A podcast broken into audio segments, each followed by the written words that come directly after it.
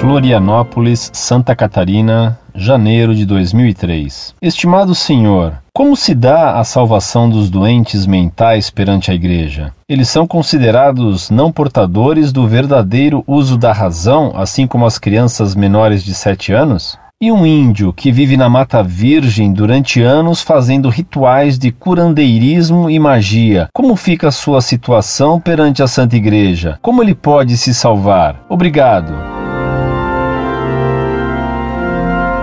Prezado Salve Maria. Para que haja pecado grave são necessárias três condições. Primeiro, violação grave da lei de Deus ou da Igreja. Segundo, violação praticada com perfeito conhecimento. Terceiro, violação feita com plena vontade. Ora, os doentes mentais não podem ser responsabilizados pelo que fazem, porque não possuem nem conhecimento perfeito, nem pleno uso livre da vontade. Portanto, os débeis mentais não podem cometer pecado. Sendo batizados, eles vão ao céu quando morrem. Sobre a salvação possível de um índio que desconhece absolutamente a fé, ela é possível se ele obedece à lei natural que está impressa em nossos corações. Obedecendo à lei natural, ele pertence à alma da igreja, e se lhe fosse possível conhecer a igreja e o batismo, certamente o aceitaria. Por isso, se diz que ele tem batismo de desejo e por ele pode salvar-se. Incorde Jesus Semper, Orlando Fedeli.